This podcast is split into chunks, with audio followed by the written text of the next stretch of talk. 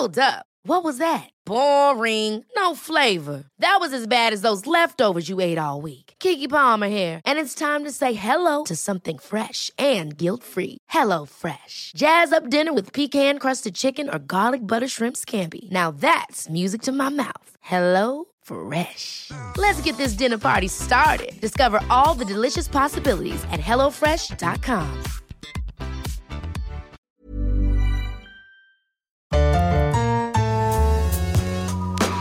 pour moi, Cannes représente euh, un des plus grands festivals au monde du cinéma. Monsieur Dave, comment vous connaissez mon nom?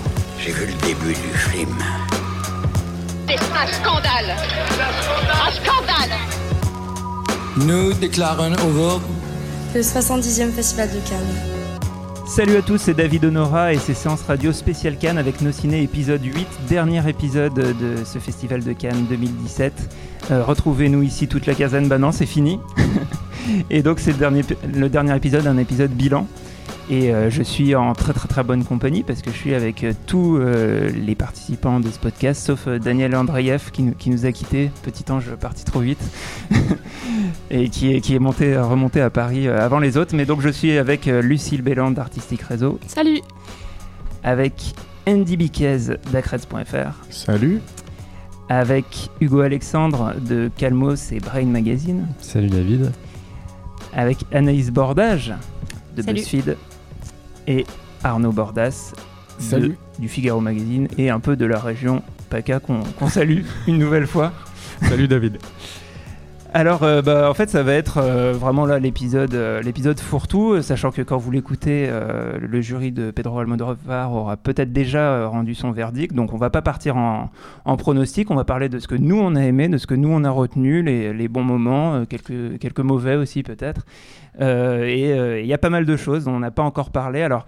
Il y, a, un certain nombre de titres bah, qu'on a déjà évoqués dans le podcast et qui nous ont plutôt un peu tous enthousiasmés, que ce soit The Square ou 120 battements par minute, euh, Good Time des frères Safdie, euh, évidemment euh, Okja de Bong qu'on a, qu'on a tous beaucoup aimé, euh, et puis aussi euh, Loveless, euh, Faute d'amour de Ziaginsef. En fait, c'est des, films qui nous ont, euh, qui nous ont plu sans qu'on soit totalement dithyrambique.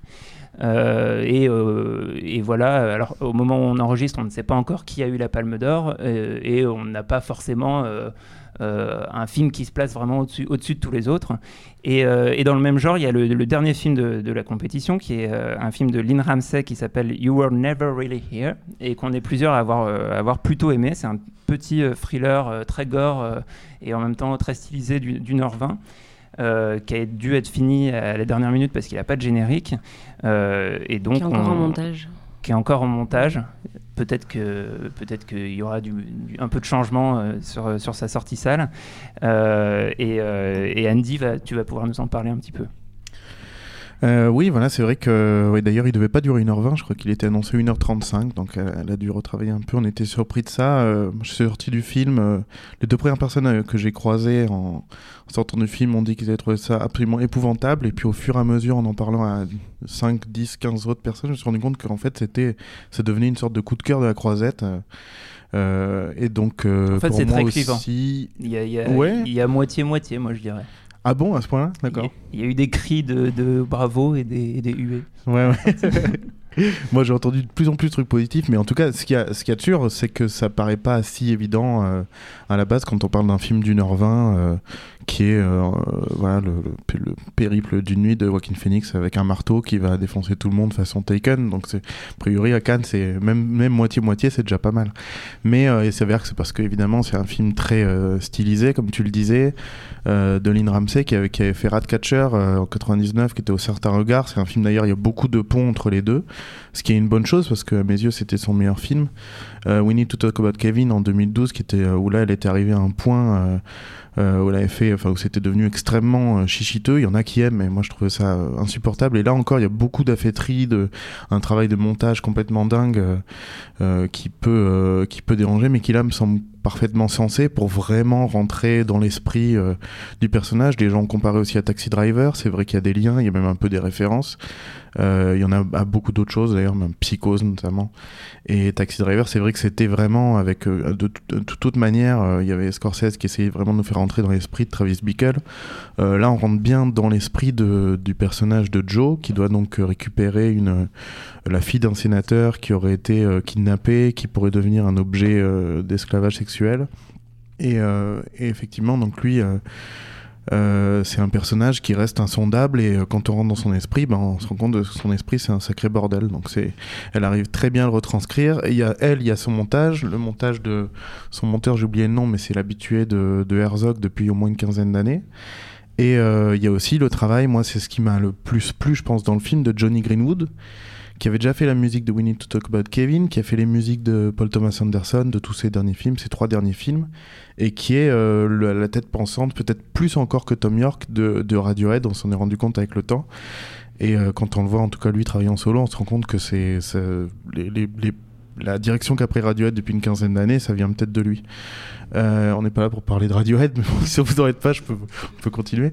Non, non, mais en tout cas, Johnny Greenwood, il fait une composition, il reprend un petit peu euh, ce qu'il avait mis dans, euh, dans There Will Be Blood, avec des travails de percussion très étonnants.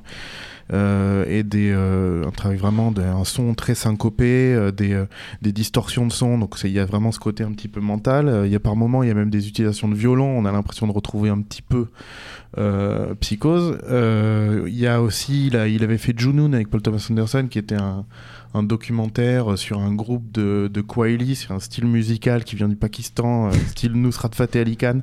Et euh, là aussi, on sent qu'il l'a réintégré aussi dans le film.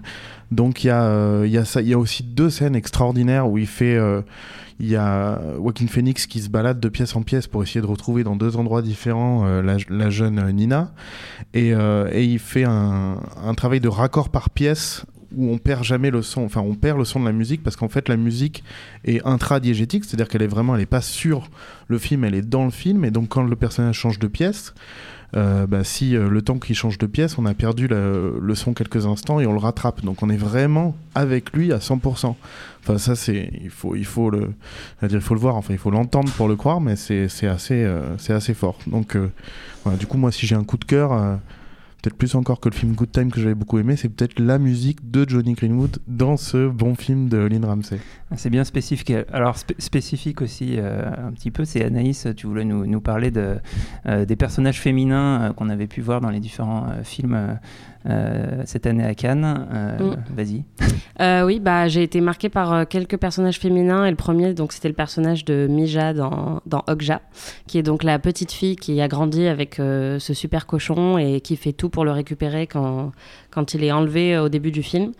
Euh, et j'ai été vraiment euh, surprise par ce personnage et je l'ai adoré parce que déjà, elle est ultra athlétique. Euh, elle court dans tous les sens, elle escalade, elle se bat contre des mecs bah, qui ont euh, trois fois son âge et qui font trois fois sa taille. Et euh, elle a l'air d'avoir une force euh, à la fois morale et physique impressionnante. Euh, et elle est super badass, quoi. Donc j'ai adoré ce personnage euh, de petite fille, surtout si c'est un film qui va être vu par des, des, des jeunes ou des enfants. Je trouve ça très cool. En même Euh, temps, c'est une petite fille qui même en prend un peu plein la gueule. Quoi. Elle, est, elle est parfois euh, euh, vraiment euh, violentée par, euh, par le film et par la- les situations. Ouais, mais c'est ça qui est bien, c'est qu'en fait, elle est traitée comme n'importe quel autre personnage euh, de, de film d'action, quoi. C'est-à-dire que parfois, elle prend des coups, euh, tout ça, mais elle en rend aussi énormément. Et euh, ouais, elle est juste super cool. Euh, et un autre personnage qui m'a beaucoup marqué, c'est le personnage euh, incarné par Diane Kruger dans In the Fade, qui joue donc une femme allemande euh, qui, qui perd son, son enfant et son mari dans une explosion. Et ce personnage-là était très très fort, euh, m'a beaucoup marqué. Elle porte tout le film, donc euh, voilà, vraiment super. On est d'accord avec Anaïs, on est complètement sur un potentiel prix d'interprétation. On est- C'est Mm. le nôtre, c'est notre prix d'interprétation du cœur. Ouais. Euh, même si elle l'a pas, on y croit, on l'aime. de Diane Kruger, De qui, Diane qui Kruger. joue, je crois, la- pour la première fois en allemand. Qui interprète Katia ouais. et qui joue tout le film en allemand. Moi, il me semblait que je l'avais déjà entendu jouer en allemand, mais probablement sur des phrases comme ça, un petit peu, dans des films où elle devait Ouais, dans jouer en films, anglais. en fait. ouais. Mais là, oui, elle joue tout le film en allemand.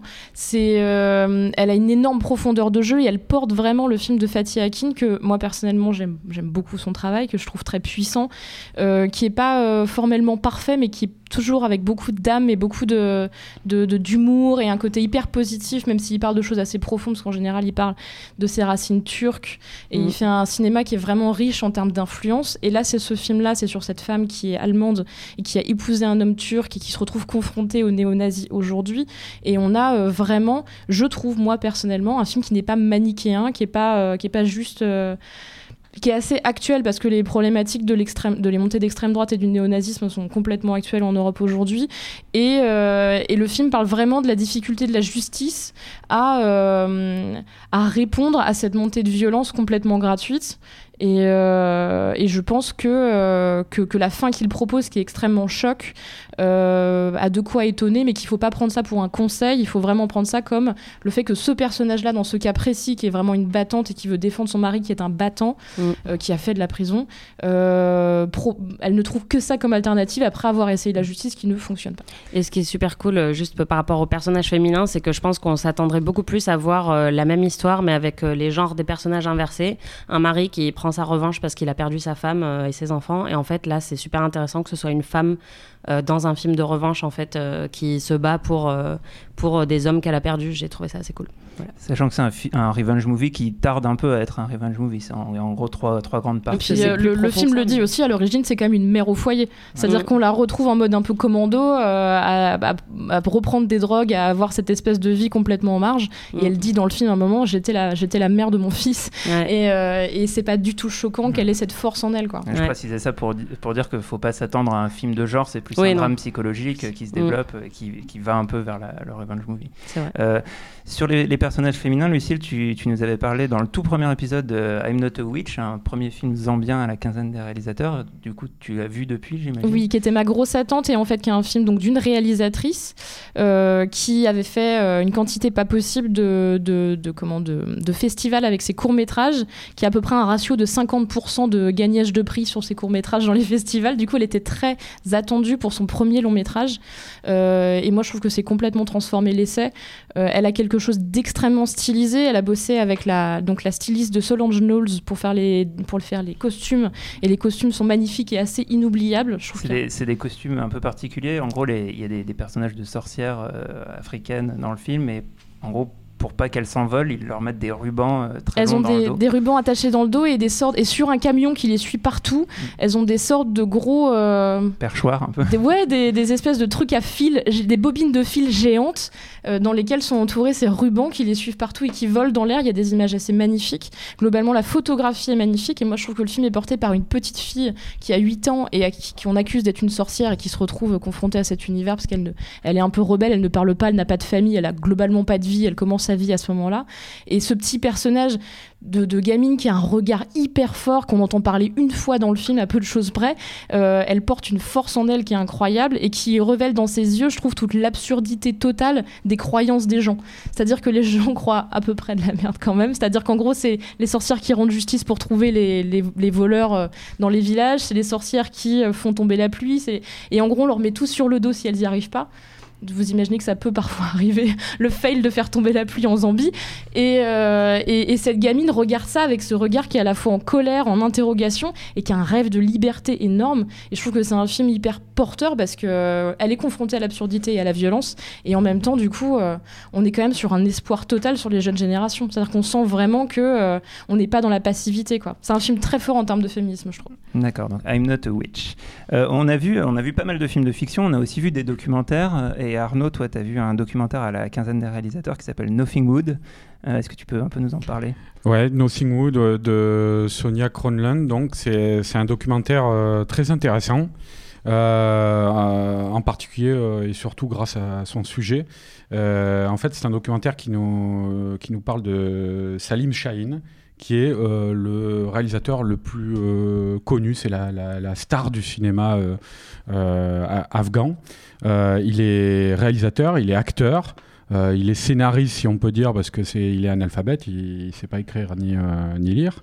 Euh, mais bon, c'est lui qui crée ses histoires. Euh, et alors c'est assez étonnant de découvrir ce personnage qui, euh, encore une fois, est une véritable star dans son pays. On le voit dans le, dans le film, que ce soit euh, dans les, les, des bidonvilles ou des, villes à moitié détruites, ou alors dans les hautes montagnes avec des, des, bergers au milieu de la neige. Tout le monde le connaît. quoi. C'est- une star dans tout son pays. Bon, alors il fait des séries B, voire même plutôt des séries Z, parce qu'il n'a pas de budget, il n'a pas d'argent. C'est des, des, films d'action avec de la romance, des trucs comme ça, avec des scènes chantées aussi. Ça. Et alors Nothing Wood, le titre, c'est euh, le sous-titre, c'est ni Bollywood ni Hollywood. Nothing Wood, c'est lui qui le dit, euh, Salim Shaheen, euh, qui a, ils disent son cinéma c'est Nothing Wood parce qu'on n'a pas d'argent, tout ça. Mais c'est quelqu'un qui a, je sais pas si je l'ai dit, 100 110, 111 films au compteur, donc qui, qui tourne à un rythme staccanovis et qui, et qui consacre sa vie entière à sa passion. C'est une sorte, moi, je te disais, il me faisait penser un peu à une sorte de Menehem Golan, mais qui a pas d'argent du tout, quoi. et alors, le, le- il y, a, il y a des scènes vraiment très frappantes dans le film. Euh, induites par, le, sujet. Euh, par exemple, sachant que les talibans euh, interdisent le cinéma, normalement, il y a un taliban qui, témoigne à couvert, masqué, pour dire qu'il adore les films de Salim Shaheen. Euh, Il y a même un personnage, un de ces acteurs, qui est une star aussi, que les gens reconnaissent dans les villages et tout, qui, euh, est un père de famille, qui est marié, qui a des enfants, mais qui, joue, qui se travestit, qui, est très efféminé. Et alors, à un moment, il y a une scène étonnante dans un village où il y a un Afghan qui on, on imagine, proche des talibans, qui le regarde avec, vraiment avec une sale gueule. l'autre, il lui dit calme-toi, c'est juste de la fiction et tout. Et, et ce personnage-là, donc, c'est étonnant de le voir euh, euh, comme ça, jouer ses scènes au milieu des villageois qui l'applaudissent et tout. Euh, donc, ça, donne une, déjà une image de l'Afghanistan qu'on qu'on perçoit peut-être pas forcément en Occident, où on résume en gros ça aux, aux talibans et à la guerre. C'est un, un- film très festif, très enjoué, où on rigole beaucoup, vu la nature du personnage. C'est un gros marchand de tapis qui entourloupe les gens. Par exemple, dès qu'il arrive dans un village, enfin, à un moment, il est dans un village, il dit Oh là là, je suis né, ma, ma, ma mère est née ici, ça me fait bizarre de, de tourner ici. Et là, il y a un assistant qui dit à la réalisatrice euh, Oui, bon, il a une mère dans chaque village quasiment où on tourne, quoi. Bref, voilà, c'est- très. Le seul petit peut-être regret, c'est que je pense que la, la- réalisatrice qui, bon, qui vient de France Culture, des cahiers du cinéma, de ça, elle regarde ça de manière un peu trop détachée. Il aurait fallu peut-être un, un- un- réalisateur ou une réalisatrice un peu plus punk, un peu plus, euh, euh, un peu plus en accord avec la folie du, du- personnage. Je pense que ça aurait peut-être un petit peu gagné en- en- en implication euh, pour le spectateur, mais, euh, mais tel quel, c'est dé- c'est déjà passionnant de, de- de découvrir ce, ce- ce personnage qu'on ne connaissait pas forcément. Voilà. D'accord, alors les documentaires, euh, Hugo, toi aussi, t'en as vu, tu nous avais. Ça déjà- sort en salle, Ça sort en salle et tu... on ne connaît pas encore la date. tu- si je crois, ça sort en salle le mois prochain, il me semble. Euh, On va, on va essayer de retrouver. Ouais, Euh, Hugo, toi aussi, tu as vu des documentaires. Tu nous as déjà parlé euh, du film d'Agnès Varda et de JR, qui n'était pas forcément un, un gros coup de cœur, mais tu as vu derrière euh, euh, 12 jours de Raymond Depardon, et ça, ça t'a plus Ouais, euh, intéressé. qui, est, qui est un peu le, le pape du documentaire à la française et euh, qu'on connaît depuis longtemps. Et donc là, son nouveau film, ça se passe dans, dans un hôpital psychiatrique. En fait, les 12 jours, ça correspond à. euh, c'est ça- ça- pour les, les internés de force, en fait, pour danger imminent pour eux, pour les autres, en fait. Et 12 jours, ça correspond au laps de temps durant lequel ils doivent rencontrer un juge pour valider la procédure. Et en fait, euh, Depardon a posé ses caméras dans des salles où justement le juge rencontre, euh, rencontre ses patients. Et donc on a une vision un peu euh, d'ensemble de, de tous, les, tous les genres de cas qu'on peut trouver en, en cas de danger imminent. Donc ça va de d'une personne qui est, en, qui est en dépression parce qu'elle est harcelée au travail, ça, ça va à la personne qui a fait une tentative de suicide et qui dit euh, explicitement qu'elle va, euh, qu'elle va retenter de se suicider dès qu'elle va sortir. Et donc on a face à ces gens-là euh, des juges qui, on, sent qu'ils qu'ils sont habitués à voir ce genre de cas et donc ils sont euh, totalement impassibles et, euh, et, voilà. En fait, euh, il y a surtout euh, beaucoup de cas euh, très très euh, très très graves en fait de gens qui, qui sont limite euh, terrifiants, qui, qui, qui, euh, qui, tiennent des propos euh, totalement incohérents. Et, je pense notamment à, un cas qui dit que que, que son père, qu'il faut, qu'il faut dire à son père qu'il est là parce qu'il s'inquiète et tout. Et en fait, on apprend après qu'il a tué son père dix ans avant. Ah oui. Ou alors un mec qui dit euh, mes, voisins, euh, ils, sont dans une secte, du coup je suis allé chez eux, euh, je, leur, ai volé leur calache et je l'ai mis, je l'ai mis en haut de mon, de mon, de mon, armoire. Et en fait, donc, c'est le, mec qui avait une calage chez lui. Et en fait, euh, c'est c'est un cas de, schizophrénie. Et en fait, le, le, le, dispositif de, de pardon très très épuré, très très avec deux caméras en champ contre champ, fait que on est vraiment face à la folie. Et euh, c'est vraiment ça qui est fort chez De Pardon, c'est que c'est pas vraiment dans la mise en scène. Enfin, c'est dans la mise en scène, mais c'est plus dans le choix euh, des cas qu'on qu'on ait une vision d'ensemble du, du truc. Et donc du coup, c'est c'est il a- il a, toujours vraiment, une euh, capacité à révéler la vraie nature des gens, et j'imagine avec ce type de personnage. euh, Exactement, ouais, c'est édifiant comme toujours euh, chez De Pardon. Donc euh, ça sort en novembre, je crois. Donc, Alors, On a, on a vu des peu. documentaires, on n'a pas vu énormément de, de films d'animation, mais Arnaud, toi, tu as, vu euh, Zombilenium, qui est un film d'animation français. Tout à fait. Ouais, Zombilenium, euh, alors c'est un film euh, euh, co-réalisé par euh, Arthur Depince et euh, Alexis Ducor. Euh, je pense que beaucoup de gens, euh, en tout cas parmi ceux qui s'intéressent à l'animation, attendaient euh, l'incursion, l'in- l'in- euh, l'arrivée de- de- d'Arthur Depince dans le domaine du long métrage parce que c'est quelqu'un qui avait fait sensation au début des années 2000 déjà en 2003 on l'avait beaucoup vu euh, à Annecy à Imagina à l'époque avec un court métrage qui s'appelait La Révolution des crabes et qui était vraiment étonnant bourré d'idées drôle inventif. Et, euh, et depuis donc il n'avait pas encore réalisé de, de, de long métrage.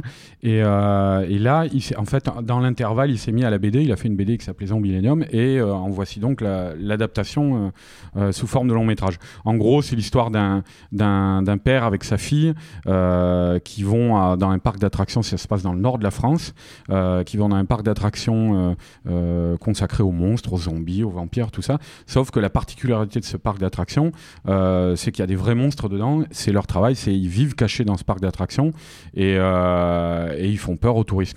Et alors évidemment, l'arrivée de la de la gamine dans, dans ce parc, je ne veux pas en dire plus, mais va déclencher une série d'événements qui vont remettre en cause euh, euh, son bon fonctionnement. Voilà. Alors c'est un, un dessin animé euh, assez atypique, tant visuellement que dans les, les- thématiques qu'il développe. C'est un, film de vrais passionnés de, de- monstres, je pense. Dans le, le- discours qu'il tient, c'est souvent assez touchant et assez, assez érudit aussi. Euh, on peut, à certains moments, on peut peut-être penser à l'hôtel Transylvania de, mince, j'ai un trou là, le génie de l'animation là. Je l'ai pas. Euh, de Jandy Tar- euh, Tartakovsky, pardon. Ouais. Et euh, bah, sauf qu'au Hôtel Transylvania, moi, je trouvais que c'était justement un petit peu un, un- un faux pas pour, pour quelqu'un comme euh, Tartakovsky, qui avait fait des, des- des chefs-d'œuvre comme notamment Samurai Jack. Et, et là, donc, c'est nettement moins, on va dire, racoleur, parce qu'il y avait des moments assez racoleurs et gênants dans Hôtel Transylvania. Là, ça va jusqu'au bout, ça développe ses thèses, en même temps lié avec l'histoire du pays, le Nord, les mineurs, tout ça. Il y a plein de trucs, euh, ça brasse beaucoup de choses. Euh, et c'est, euh, je pense que ça manquait peut-être un tout petit peu de budget, s'il y a peut-être un petit défaut, parce qu'il y y y a certains moments où ça manque un peu d'ampleur graphique à l'écran, quoi, que semblait appeler le, traitement de certaines scènes, mais je pense qu'ils ont peut-être pas eu assez. Et mais voilà, ça aussi, ça sort bientôt en salle, je crois. Et c'est vraiment voir Zombilenium, un film d'animation français original.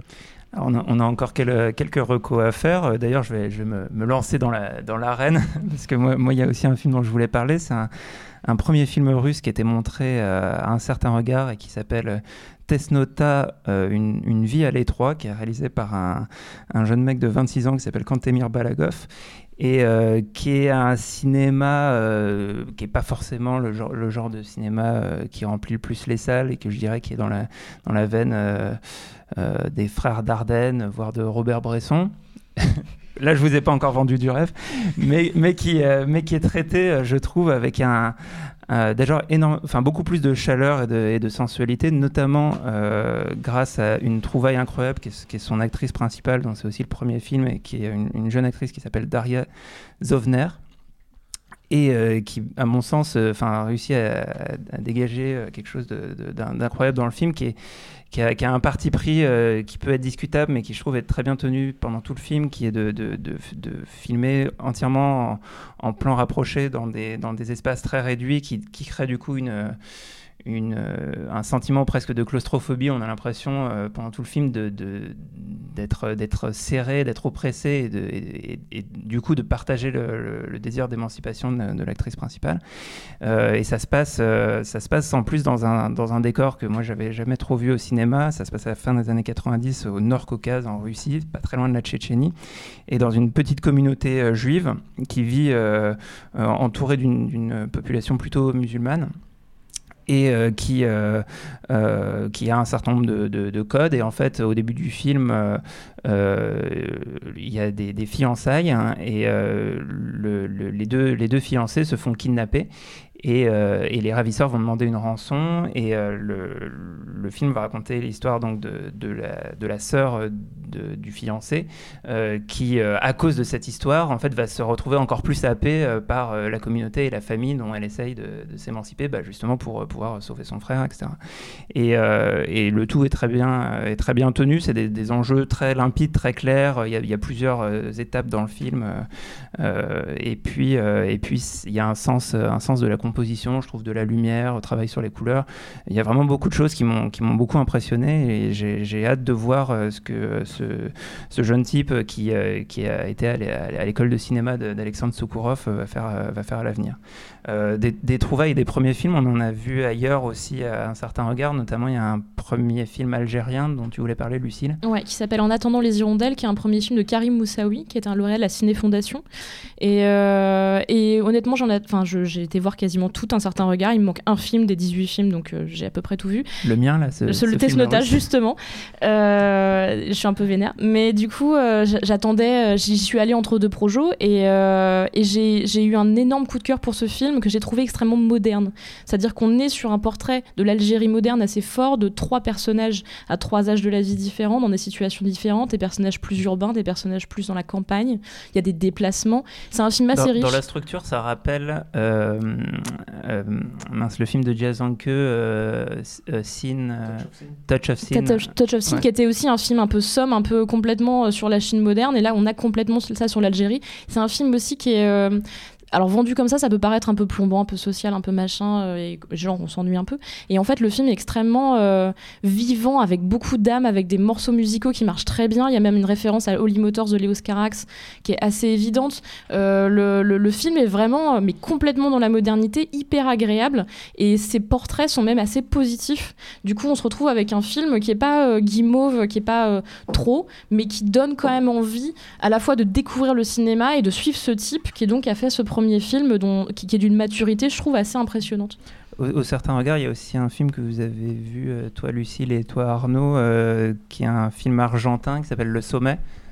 Euh, Euh, ça raconte quoi Alors, c'est un film de Santiago Mitre avec Ricardo Darin, c'est-à-dire Mitre qui a fait euh, El Estudiante et Paolina, qui avait eu le prix de la semaine de la critique euh, il y a 2-3 ans. Et, euh, et Ricardo Darin, qui est juste le Depardieu argentin, quoi, en gros, plus ou moins, qui fait tout, qui fait du, du gros cinéma comme du cinéma d'auteur et qui est culte là-bas. C'est globalement le seul acteur argentin qu'on connaît un peu en France et en Europe. Et du coup, c'est un film sur Ricardo Darin qui fait le président d'Argentine et qui se retrouve à aller à un sommet des pays d'Amérique du Sud pour récupérer un peu le pouvoir sur le pétrole qu'ils ont sur place. Euh, c'est un truc entre une petite bataille entre le Brésil, le Mexique, euh, l'Argentine, puis des pays beaucoup plus petits qui, en gros, ont pas trop voix au chapitre. Et en parallèle de ça, Ricardo Darin se retrouve avec des problèmes euh, familiaux puisque sa fille, un peu fragile, se retrouve mêlée à ce truc. Elle est à moitié suicidaire, elle a des soucis elle-même avec son ex-mari. On est dans un truc qui est à la fois dans la grande histoire, c'est-à-dire de plusieurs pays d'Amérique latine, et la petite histoire familiale, un peu plus anecdotique, dont on sent quand même que ça forme ce personnage qui est peut-être pas aussi. En fait, lui, il est vendu comme l'homme du peuple, l'homme normal. Voilà. Dans le film, c'est l'homme normal, et... en fait, il a quand même une, une vraie part sombre qui est révélée par cette histoire. Oui, parce que du coup, c'est un thriller politique, mais Arnaud, tu nous disais qu'il y avait aussi un, un côté un- presque fantastique. euh. Moi, ouais, c'est c'est un film qui m'a qui m'a vraiment dérouté parce que c'est rare quand des exemples de films comme ça où on a donc un thriller politique avec une intrigue politique, en fait euh, tout ce que tu viens de résumer, Lucille, euh, et qui est euh, brillamment mené, qui est, qui est super bien dialogué. Moi, j'ai trouvé toutes les joutes euh, politiques entre les les, les, les différents présidents des, des pays ou le face à face avec l'envoyé Il y a un américain américain, c'est hyper drôle. Christian Slater a Ouais. des dialogues genre sur le fait que les Américains sont toujours les méchants des autres. C'est assez Ouais, rigolo. tout ça, c'est très bien fait. Et puis euh, il y a cette sous-intrigue intrigue avec la fille qui se met en place et qui est de plus en plus, euh, à mesure qu'elle avance, traitée comme une, une intrigue fantastique. Je pense qu'il y a une scène, notamment à un moment d'un téléphérique, une discussion entre le père et la fille, euh, la, la photo est nimbée de bleu à l'écran. Euh, la musique est très inquiétante. Euh, euh, plus on avance dans cette histoire, et plus il, y a, il semble y avoir une histoire de, de possession. De, et Il y a un puis truc euh, ils poisseux, ont une quoi. discussion autour de la nature, de l'existence de, même du mal, quoi, sur la nature du mal. Et euh, même, je vous disais tout à l'heure, moi j'ai vu le poster argentin où c'est carrément, on dirait, on voit, c'est un gros plan sur le visage de Ricardo Darin, mais très surexposé, comme une affiche de film d'horreur avec les yeux bleus qui ressortent, mais on a l'impression qu'il est possédé. Et puis il y a écrit en rouge par-dessus son visage, le mal existe. Donc je, je, je comprends pas en fait au bout du compte, parce qu'en en fin de film, le, le réalisateur, je, je vais pas dire ce qui se passe, hein, mais il clôture euh, l'intrigue politique et il nous laisse totalement en plan avec l'intrigue, euh, enfin l'intrigue avec la fille. Euh, on sait pas du coup si c'était de nature fantastique ou pas. Et et débrouillez-vous avec ça. Donc je, je, je comprends pas trop ce qu'ils ce qu'ils ont voulu faire au bout du compte. Alors moi, ce que je me permets de rajouter deux mots, ça m'a fait beaucoup penser à L'exercice de l'État, qui est un film français de Pierre Scheller, qui est aussi une intrigue politique, mais en France, qui est traité un peu de la même manière, c'est-à-dire hyper feutré dans les salons, avec des discussions très bonnes aussi, et qui a en parallèle de ça, pour un peu exprimer le mal, et en l'occurrence euh, l'origine du mal chez les hommes politiques et les luttes de pouvoir, des sortes de scènes comme ça, de rêves avec des, Des des femmes nues, des alligators, et je trouve que Santiago Mitre fait un peu ce genre de film-là. Enfin, c'est et- plus de l'ordre du, du symbolisme. Ça, euh, Oui, mais euh, du coup, euh, là, là, on a l'impression qu'il y a une volonté de mélange de genres Ouais. Et qui, euh, qui ne prend pas. Enfin, c'est pas qu'il ne prend pas, il y a juste Il, pas de ré- moi, en fait, il, réussit tout, mais effectivement, il largue Mais- cette intrigue qu'on trouve passionnante au passage. donc c'est. Et puis c'est d'autant plus frappant, vous verrez, hein, allez voir sur Google Images l'affiche argentine du film. Quand on voit le truc, on a l'impression de voir un film d'exorcisme. Quoi. C'est, euh, Moi, je pense que ça reste quand même super à voir et que Santiago, Santiago Mitre est vraiment un réalisateur à suivre. C'est un mec jeune qui a fait vraiment de très bonnes choses, donc il faut le suivre. Et, euh, et alors pour finir, Arnaud, toi, tu as eu la chance euh, de faire un truc dont on a parlé, je crois, dans, les- dans le premier épisode. C'est l'expérience euh, de réalité virtuelle de d'Inaritu qui s'appelle Carnet Arena. C'est tout un, tout un périple pour pouvoir y aller, pour pouvoir s'y inscrire et tout. Et, Ouais, et y a- tu, y- tu y allais. C'est-à-dire, effectivement, alors il y a une expérience virtuelle, hein, mais de, de, vérité- de virtualité, euh, mais il y a tout un dispositif autour. Euh, C'est-à-dire, effectivement, nous, on nous donnait rendez-vous à tel endroit, on prenait une voiture, on, allait, on faisait 20 minutes de voiture sans que le chauffeur nous dise où on allait. Euh, on, dé- on arrivait Dans à- le coffre. Voilà, on roulait pendant 20 minutes, on a, et en fait, on arrivait dans un petit aérodrome à l'extérieur de la ville de Cannes. Et, euh, et là, dans un gigantesque hangar où il y avait l'installation un cube noir euh, euh, au milieu du hangar, avec autour des morceaux de pan de mur, des vrais morceaux de pan de mur qu'il y avait à la frontière mexicaine. Et parce que donc c'est oui, c'est le, thème de, cette expérience. On peut pas parler de cinéma. Hein, Inaritu le dit lui-même. Le thème de cette expérience, c'est de nous. Le, propos, c'est de nous mettre dans la peau d'immigrés mexicains à la frontière me- mexicano-américaine. Et donc pendant euh, 7 minutes 30, on est immergé avec eux. Mais alors il y a, euh, il y a une, un, un parcours comme ça. Je J'ai pas trop trop envie d'en parler euh, sur, sur la, la mise en condition et, la, et le récit après qu'il y a dans le, euh, dans le casque. Après, je suis pas sûr que les gens qui écoutent l'émission auront l'occasion de le faire. C'est déjà chaud Alors, de le faire à Cannes. c'est ouais, c'est euh, exposé euh, du 7 juin là, au 15 janvier 2018 euh, à la Fondation Prada à Milan. Voilà, ceux qui sont euh, En qui, Italie. qui sont pas trop loin de l'Italie, euh, comme c'est mon cas, moi je pense que je vais retourner le revoir. Euh, et euh, après, il sera à Los Angeles. J'espère qu'un jour il atterrira euh, et que de toute façon la VR va se démocratiser de ça et qu'on pourra le- y avoir accès. Mais je, je veux quand même pour ceux qui vont le voir, ne- parce que c'est vraiment le terme d'expérience est, est tout à fait à propos. Il faut le vivre, quoi. C'est-à-dire que j'ai une question. Est-ce que, est-ce que avec un casque VR à la maison, on pourrait pas, on pourrait pas vivre ça? Parce qu'il y a tout un truc autour. À... Non, parce que le, je, je- bon, déjà, il y a le contenu, ce qu'on voit, Mm. qui est une véritable d'artiste. hein. C'est Inaritu, c'est son, euh, son chef-op Emmanuel Lubezki, euh, euh, qui est un génie lui aussi. Et, donc, il y, a, un- véritable travail artistique. Et dans ce travail artistique, il y a une mise en condition. Enfin, bon, si vous voulez savoir, il y a par exemple, on, met un sac sur le dos, on est pieds nus sur du sable, on doit enlever ses chaussures dans un sas de décompression, tout ça.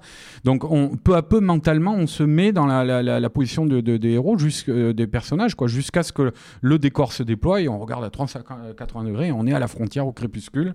Euh, et euh, et c'est très étonnant parce que dès, dès que les flics débarquent, l'hélico avec le, phare, moi, le premier réflexe, a été de me planquer derrière un buisson. Alors, je pense que les, les deux, trois personnes qui étaient dans la pièce pour nous surveiller, qu'on n'aille pas euh, dans un mur ou des trucs comme ça, de, devaient être morts de rire à nous voir faire n'importe quoi dans le vide comme ça. Mais, mais toujours est-il que donc c'est une véritable expérience de narration. C'est pas juste un truc pour faire mumuse, quoi. Euh, qui avait une visée aussi. Après le spectacle virtuel, il y a aussi un sas de décompression, on va dire, où, où euh, a préparé une sorte de, petite mise en scène avec des photos pour qu'on on- on revienne à la réalité progressivement. Euh, donc voilà, c'est, euh, j'avais déjà fait de la, VR moi avant. Mais jamais comme ça, quoi. C'est- C'est-à-dire, c'est la différence entre là où on voit qu'il y a un homme d'image, un vrai narrateur visuel qui s'en est emparé, et c'est bluffant. C'est, je veux dire, le moment où on enlève le casque et qu'on, revient à la réalité. euh, euh, Il y a des gens qui m'ont dit quand même, mais 6 minutes 30, c'est très court. Par exemple, les gens qui effectivement se disent, bon, bah, je tente très bien le voyage à la Fondation Prada, mais euh, prendre la bagnole pour faire, euh, je sais pas combien de centaines de kilomètres pour 6 minutes 30. Euh, moi, je pense que ça les vaut parce que c'est- quand même une, une, une date dans l'histoire de la narration, tout simplement. Je veux dire, pour dire rapido, euh, de, de- des grottes de Lascaux euh, au cinéma au XXe siècle, en passant par la peinture, on a toujours été face à une représentation à plat, en face de nous, avec un cadre. Après, souvent dans la peinture, le cinéma, tout ça. Là, maintenant, c'est pas pas juste une révolution, c'est un changement de paradigme, vraiment. C'est-à-dire, on se retrouve au centre de l'image, quoi, dedans. C'est c'est- du jamais vu auparavant. Et donc, pour répondre à ces gens qui me disent euh, euh, 6 minutes 30 c'est court, personnellement, moi j'ai eu l'impression que c'était comme un rêve. C'est-à-dire, on perd la notion du temps. J'ai- pas eu de frustration euh, euh, à, la conclusion du truc en me disant c'était trop court. C'est pas comme un manège en fait du tout euh, où on se dit ah c'était trop court. C'est vraiment on a l'impression d'émerger d'un rêve, de, repenser à plein de trucs qu'on a ressentis. c'est voilà, c'est très très fort. Si vous avez l'occasion d'aller à Milan ou, à Los Angeles l'an prochain en 2018, euh, n'hésitez pas, ça vaut largement le détour. Et voilà, donc c'est fini euh, pour, euh, pour Séance Radio euh, spécial Cannes 2017. On, finit, on est, déjà, dans le futur, hein, comme vous avez pu le voir. Et, euh, et ah oui, pardon, euh, Arnaud, tu voulais aussi nous parler d'un film coréen Bah ouais, ra- rapido alors parce qu'on a, on a presque fini. Parce que mais- c'est fini. Ouais, sans pitié. bah, d'au- D'autant plus qu'il sort le 28 juin, le mois prochain. Euh, donc peut-être on, on pourra en reparler euh, à Paris. Les, les copains pourront en reparler dans, dans nos ciné. Mais ouais, ouais, un, un- un- alors moi, je crois que c'est un troisième film. J'avais pas vu ces films précédents au réel, euh, qui s'appelle Byun Sung Yoon. Mais en gros, c'est assez classique. hein, l'histoire, une histoire d'amitié et de trahison entre un caïd et un flic undercover, là, introduit dans la, mafia. Euh, mais euh, ça dure deux heures à peu près.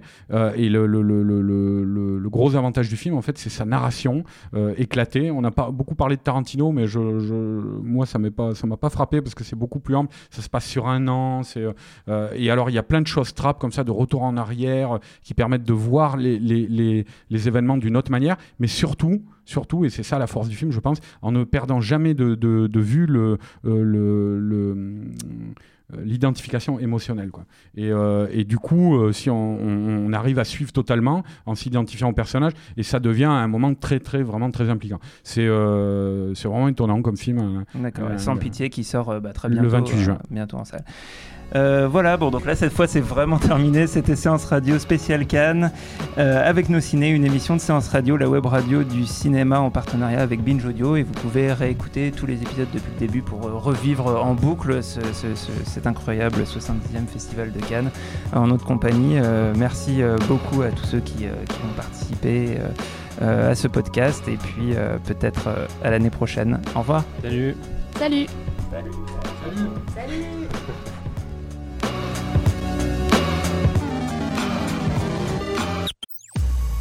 Salut à tous, c'est César Monterol. Vous en avez marre, lors d'un apéritif dînatoire, de ne pas avoir d'anecdotes croustillantes à partager autour d'une bonne saucisse cocktail? Eh bien, vous avez de la chance. Si vous vous demandiez ce qu'est un Deus Ex Machina, ou même pourquoi on mange du popcorn au cinéma, eh bien, toutes les réponses à ces questions, c'est dans le pavé dans la toile de Séance Radio, disponible en podcast sur iTunes, SoundCloud et toute autre appli dédiée. Elle est pas belle la vie?